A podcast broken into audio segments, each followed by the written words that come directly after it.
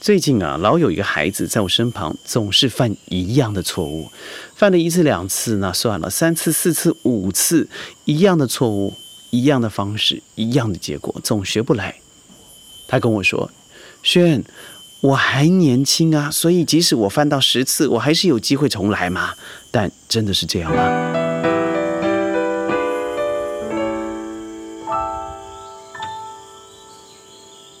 欢迎各位加入今天的宣讲会，我是轩。宣讲会呢，从五月开始移居到 The Plantation，在自然的环境里头录音。没错，你现在听到的这个声音非常清朗的，就是我们有一只非常像狗的宠物，它是鹅，叫做东东。它应该是呼应着我们节目的开始。呃，没错，宣讲会呢，就是把现在身旁的虫鸣鸟叫、雨林的声音传到你的耳边，但愿在疫情里头传给你一丝的芬芳与清凉。刚才这个孩子犯的错误很简单，就是当他不专注的时候，脑袋就放松了，一放松呢，他就睡着了。呃，只有什么时候不会睡着呢？呃，关于要背诵啦，要比赛啦。这些时间他不会，所以老是在睡与不睡之间挣扎。到最后我说算了，最后一次我就要放弃了。他说不会啦，有一次如果我真的觉得呃压力很大，或是需要学习的时候，我就不会睡了。但真的是这样子吗？我想告诉他们的是，孩子啊，你已经不年轻了。你看起来现在十五二十，但我当你是十五二岁的二十的时候，我也少年轻狂。但是那个时候，我们的时代是十五个年头有一个时代的差距。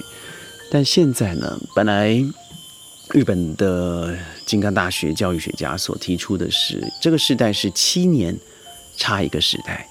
而我看到德国一个教育心理学非常有名的作家，在我们的 Trainer 啊 T T T Trainer Trainer 的会议里头提到，现在是三年就差一个时代，这什么意思啊？这个世代是什么？以前我们的世代差异就是认知上面的不同，从一个嗯，凡事必须要传统，要嗯有居安思危的概念的家庭，到了一个只要我喜欢，有什么不可以？再到了你的答案不见得是正确，我上网查询就可以的网络时代，再到一个手机不再离身的科技时代。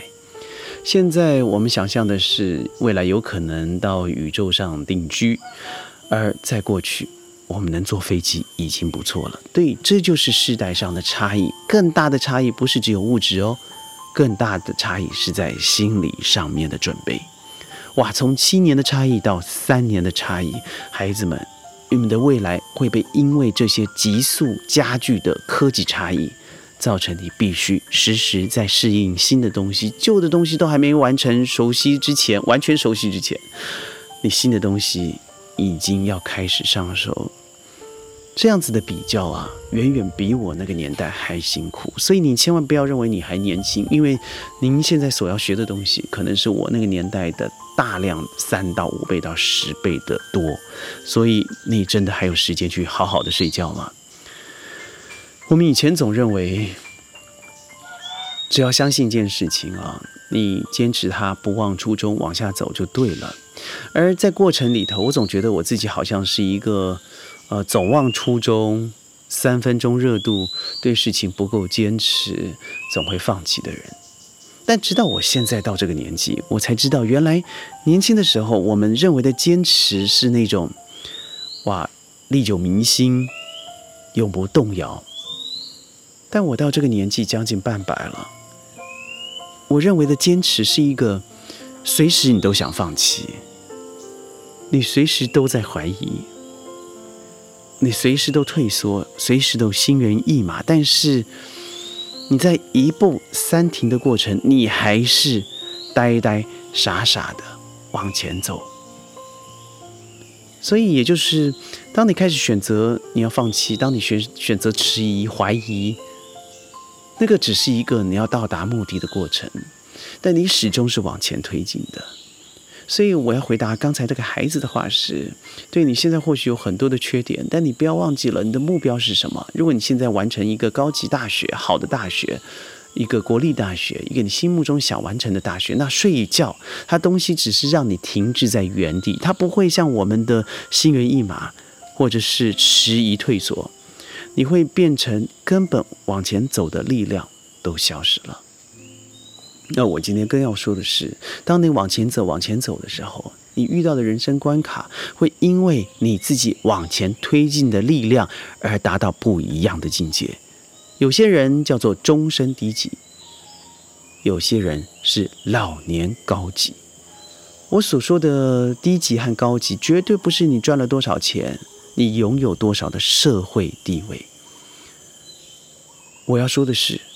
你的低级是永远在一样的地方磨蹭，我要说的高级是你已经进入不一样的心灵环节。当你遇到不一样的困难、不一样的挑战的时候，你发现你开始可以从容处置，你可以莞尔一笑。不知是因为视网膜效应还是如何，我总是开始专注一下四十岁以上必读的一些课、一些文章，甚至我从来不想看的白金记。对，这些都是四十岁以上必须要阅读的书籍。所以，在我，呃，从以前觉得，哎，这个书啊，四百多页看起来好辛苦，那现在开始觉得读起来朗朗上口。我发现我真老了，但我在读的过程，我可以莞尔一笑。那我发现我好像进入一个中高阶级的人生智慧，因为我知道他在说什么。所以，四十岁以以以后的生活到底该怎么过、怎么做呢？易安说了五个方式。勤以养财，用努力的方式让自己积聚财富。呃，字迹文里头说到：“勤弥于劳，心有长钱。”勤，你就会发现你有很多的时间。你会增加自己积累的时间与财富，心里头就会增加了一些闲适的生活，所以心有常闲，这是非常重要的。你心里头虽然呃，你虽然生活很忙碌，但心里头会拥有部分的空闲。那空闲是让自己静心养性的好时机。第二呢，易安所说的是书以养人。苏轼说道：“胸藏文墨虚若谷，腹有诗书气自华。”呃，以我妈的例子好了，我都叫我妈叫我娘嘛。她是一个终身喜爱阅读的人，我相信有部分呢，我是源自于她。她常常把自己放在字里行间，有时候我在家里头看了她。眼角呢会多了一些这个峥嵘之气。我看了他为什么？他说：“哎呀，这真让人气愤。这个故事如果不是这样结束，有多好？”看着我老妈，我也是笑了出来。因为在他晚年之际，他把自己进入到一个他或许从来没有经验过，但是进入了这个一个虚幻但却如此真实的人生智慧空间里头。书以养人呐，对于一个人。的人生智慧是有方呃非常强大的提升的。其次是善以养福，小善见而大德生。善良它是一种内在美，种下了一种甜蜜，而这种甜蜜呢，会慢慢的发芽，成长成一片真善美的园地。因为你有了善，你的相则是善。如果你往往是以算计。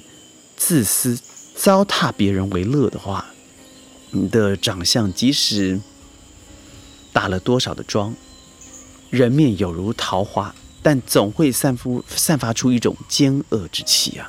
所以修行的时候要修心，行为表，心为根，以善良为师，正义与正直为你的老师。我觉得这样子的循环会造成一个命运的正循环。所以善良。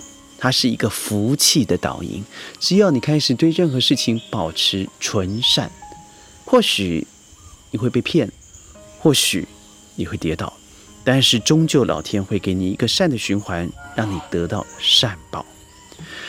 动以养生啊，这点我在节目里头往往这样子提醒各位：运动就像是个流水一样，只要流水不腐，户疏则不渡。什么意思呢？这个流流水只要长时间的流，它不会腐烂；而在这个转轴之间的这个转轮互梳啊，它是不会有蠹虫进入，把它的木头给腐蚀掉的。运动不但增加了自己的活力和体魄，它更重要的事情呢，它会像一个清水一样的，呃，持续的有新水进来，而把死水排出。所以你从一个人的外表看得出来，他到底有没有运动。我身旁有一些年轻人，尤其是一些呃身材稍微发福的女性，她好像不太喜欢经由运动来养生。她认为自己可能呃过重了体重，她心里头有些自卑感，所以让不愿意呃出去走动，进而太过静止的生活，让他生活更进入了一个死水的状态。哎，大学生就是如此啊。那该怎么做？你会发现有些人说话起来红光满面的，他虽然身材有点发福，但是仍让让你感觉到一个非常舒服的正向，而且和他说话非常轻快。我身旁有几个朋友就是如此哦，尤其在他进入中壮年之后，我更感觉红光满面的这种人，你知道他一定是以动。以养生的法则来照顾自己的中年。最后呢，我认为最重要的是静以养心。只要你能够安静十五分钟，你会发现你刚才所以为的世界不一样了。当你发现曾经发生一个非常让你气愤的事情，你让自己停止十五分钟，进入一个冥想的时间，你会发现十五分钟以后，你的心告诉你是不一样的语言。轩曾经在过去几个月发生一个非常重要的诈骗事件，而我还是被诈骗了。但当下呢，我是震惊的、难过的。但是当你要要否认这个事情之前，我先做了一件事情，让我自己完全的进入 meditation，一个完整的十五分钟的静想。事实上，这十五分钟里头，你很很不能控制自己，还是被这种坏事、气氛给引导。但是。我很幸福的是，现在我们在川林录音，我可以在气氛的同时，仔细听着某种频率的虫鸣或鸟叫，它带给我了十五分钟以后的清新。是，我正面看待它吧。我现在难过、失望，带给身旁人总是难过和失望，所以我可以以静来制动，我静来。来禁止这些产生的邪念和恶气，那我相信带出来的将会是一个比较正面的能量。所以静以养心，在我身旁里头，的确刺激出来很多不可思议的正能量的火花。所谓的静，我认为是避免躁进。只要你避免了躁进以后，你心静则清，清啊，清爽。而清是轻盈，只要你心清了，则明。你会看到一些你曾经看不到的东西。所以，为了为更好的事情，为更好的自己相遇，你不如现在就开始利用这五个事情、五个哲学，让自己静心以对。勤以养财，疏以养人。善以养福，动以养生，静以养性。我是轩，宣讲会每天十五分钟，在云端与您分享世界的大小事。我们在哔哩哔哩、Facebook 等等的影音平台都有我们的声音，都有我们的影像。欢迎各位呢转发、订阅、点赞。宣讲会明天十五分钟，云端见，拜拜。